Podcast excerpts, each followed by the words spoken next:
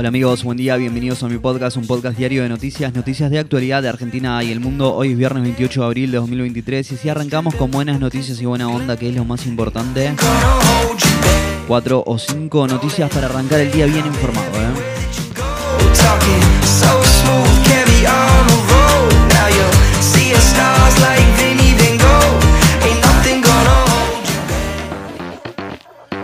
Expectativa del gobierno es estabilizar al Blue en los próximos días en torno a los 450 pesos.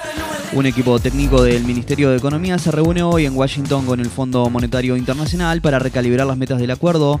Cristina Fernández de Kirchner volvió a descartar ser candidata. Estas y otras noticias importantes de las últimas horas. Arranquemos.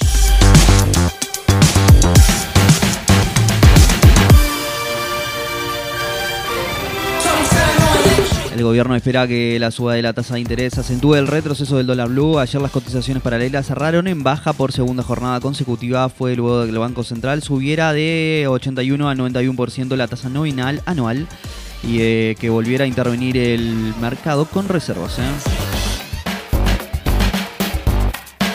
Un equipo técnico del Ministerio de Economía se reúne hoy en Washington con el, Fondo Monetario para recalibrar las metas del acuerdo. No viajaron ni el viceministro de Economía, Gabriel Rubinstein, ni el jefe de asesores de la cartera, Leonardo Madcour. Desde el Palacio de Hacienda buscarán que el organismo internacional adelante entre 10.000 y 12.000 millones de dólares lo más pronto posible para fortalecer las reservas en medio de la crisis cambiaria. ¿eh? El Fondo Monetario, por su parte, pedirá acentuar el ajuste fiscal y el deslizamiento del tipo de cambio oficial. ¿eh? Mientras tanto, ayer Sergio Massa acordó con el Banco de Desarrollo Interamericano un desembolso de 690 millones de dólares en el transcurso de los próximos dos meses. Cristina Fernández de Kirchner volvió a descartar ser candidata, pero se mostró como conductora política y económica del Frente de Todos. Yo ya di todo, dijo la titular del Senado en La Plata ante los pedidos de que se revea su decisión de no presentar a las elecciones presidenciales. En el plano político instó al peronismo a llegar a acuerdos y mm, además habló de la crisis económica, dijo que la corrida cambiaría es consecuencia del acuerdo con el Fondo Monetario Internacional. ¿eh? El gobernador de Entre Ríos, Gustavo Bordet, decidió que las elecciones provinciales se realicen en las mismas fechas que los comicios nacionales. Comenzó la Feria del Libro en Buenos Aires, que durará hasta el 15 de mayo y tendrá más de 2.000 actividades. Uruguay aprobó la reforma previsional que lleva de 60 a 65 años la edad para poder jubilarse y que era resistida por la oposición y los sindicatos.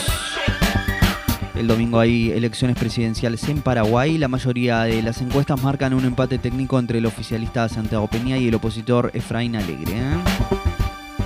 Y por último, Estados Unidos abrió centros en Colombia y Guatemala, desde las cuales se puede solicitar la inmigración legal. ¿eh?